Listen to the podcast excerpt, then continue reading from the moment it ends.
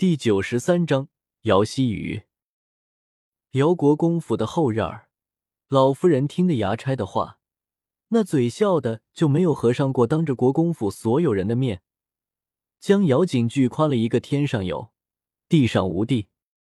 说话间，还特意的朝着杜云兰看去，明显的就是在朝着他显摆。莫倾城虽是寒门子弟，可是，在同行的学子中还是非常得人尊重的。不为别的，就是他的确是有几分真才实学，众人就怕他要是一朝真的做了及第，再做了状元，那么可不会轻易的放过之前得罪他的人。姚希韵在众目睽睽下失去清白，委身给了寒门子弟莫倾城，已经是一个不争的事实了。杜云兰为了女儿的日子好过一些，可不就得将所有的希望都寄托在了莫倾城的身上？按照打听的消息。本来以为就是不得第一，一个好一些的名次也是跑不了的，却不想最后名次都不知道放在哪里去了，反而是让他最恨的姚景巨得了个第一名回来。杜云兰就是再笨也知道，姚景巨的着了这么一个名次，姚景兰又与林觉意定亲，圣上就是看在林世子的面子上，就算不是状元，一个榜眼探花也是少不了他的。杜云兰看着那边坐在老妇人另一边笑容灿烂的姚锦兰，就觉得自从姚锦兰撞到了头醒来之后，自家做事就没有一件顺利的。姚锦兰果然生来就是克他们的。祖母说的是，若到景句哥哥不是给十分好的，怎么会让南溪先生都心痒的收了做关门弟子呢？这么多年来，国公府一向是杜氏当家。压得姚希瑜这个二房的嫡出小姐连句话都不敢说。最近杜氏大权旁落，姚希瑜这才想着到老妇人的面前讨巧卖乖，刷个存在感。国公府老妇人当家，自己讨好了老妇人，以后有好处必不会少了自己的。想着，姚希瑜可不趁着老妇人心情好，卖力的附和，夸赞完了姚景句，还不忘对着姚景兰表示着对她的艳羡。今天景句哥哥大喜，雨儿也就借这个好日子，再向两位姐姐道个喜。公主两姐姐觅得的良人。这一句出，立刻就让死死盯着姚锦兰的杜云兰转移了目光，眼神不善的看着姚希瑜，恨不得将他给撕了。这是个什么时候了？姚希瑜这些个依附着大方而过活人，居然也胆敢当着这么多人的面前嘲讽自己。杜氏那似刀子一般的目光，姚希瑜自然是感受到了，不过却再也不似寻常一般当做一回事了。杜氏与老妇人对立已经成了定局，只要巴结好了老妇人，自己的日子自然不会差。就是退一步说，只要有的姚锦兰在，想必杜氏也再不得翻身了。反正无论如何，杜氏都不会对自己好，那么何必在他面前赔尽小心呢？想必以后三姑娘也会寻的一个称心如意的人。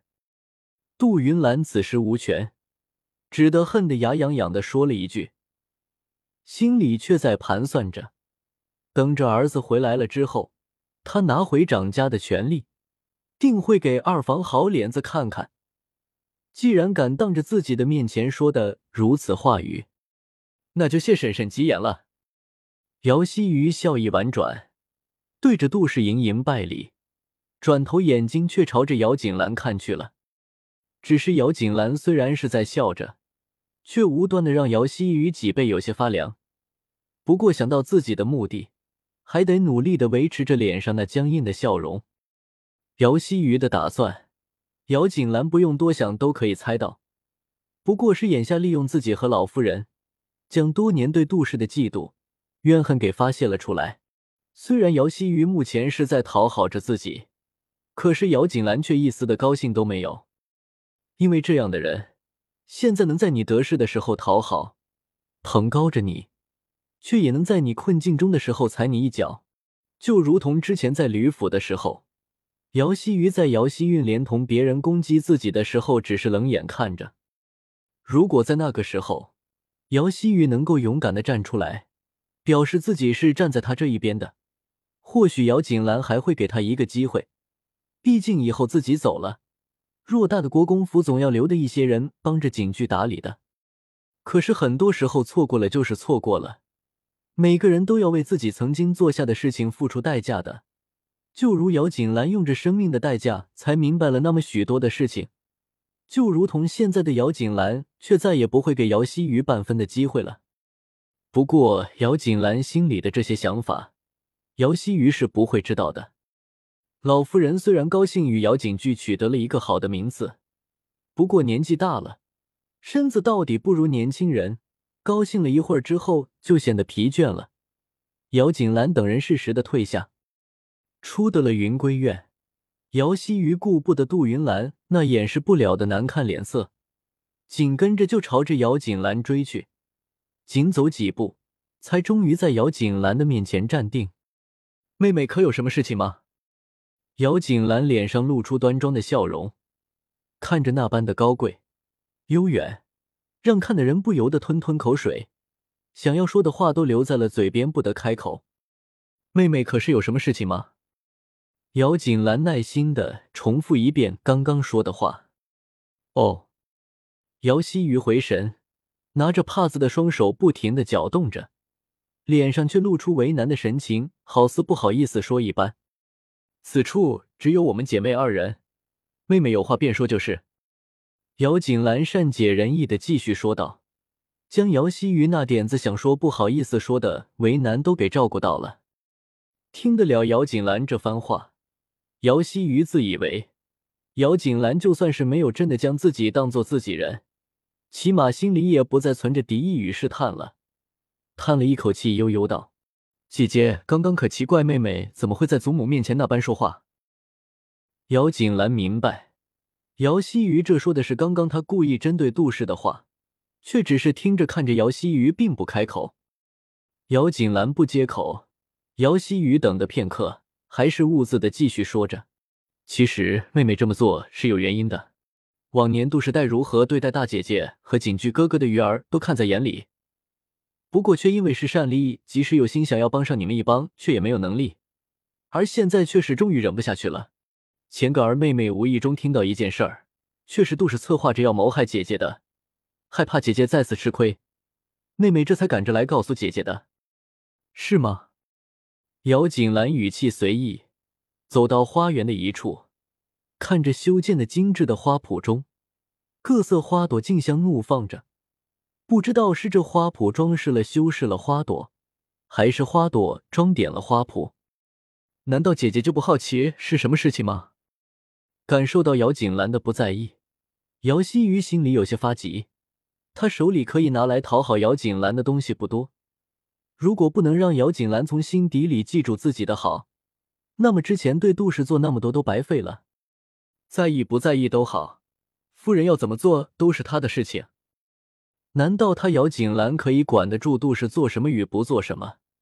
就是他姚希瑜都不可以吧？而且杜氏要算计他也不是一天的事情了。姚锦兰心里早就有了打算，从城外自杀回来之后，就已经让林觉义的人去盯着他了。便是他在想要做些什么，姚锦兰也不会那么容易就给算计了。所以姚希瑜现在说的那些个什么，姚锦兰还真的没有太多的在意。抬步就想要朝着前面走去，却不想姚希瑜的声音竟然大大的传了过来。后面姚希瑜看着根本就不问自己什么就想要走的姚锦兰，脑子一热，直接在花园里就喊出来了：“林觉意。”要说夫人要算计的是人林世子，你也不在意吗？对面，姚希瑜看着姚锦兰朝着前面走去的身影，终于停了下来，心里蓦地松了一口气，却不想要姚锦兰依旧不带丝毫温度的声音再次响起的时候说的，却是让他闭嘴。大姐姐，你说什么？姚希雨有些怀疑自己是不是听错了，他刚刚说的是杜云兰要算计的是人灵决意。姚锦兰的未婚夫呀，他怎么还可以做到这般的不动声色，毫不关心呢？我让你闭嘴！姚锦兰脸色难看的厉声说道：“这里是姚国公府的后花园，人来北往的，莫不是你想要将让所有的人都听见你刚刚说的话？”哦，姚希瑜回神，这才连忙用着帕子捂住自己的嘴巴，不再说，手却是不停的摆动着。表示他不想要别人知道这个事情。要说姚希瑜可以听到这个消息，其实还是真的非常的偶然。姚希瑜那一只明明是姚国公府的二房，却一直以来都不受重视，本来就已经够让人懊恼的了。在陆云当家的时候，虽然说不得重视，但是一日三餐、四季衣裳倒也不曾短缺过，日子也颇颇过的。而陆云去世换的杜云兰来，却是笼络住了姚齐轩，更加的不将二房放在眼里，同时也开始克扣二房的日常用度。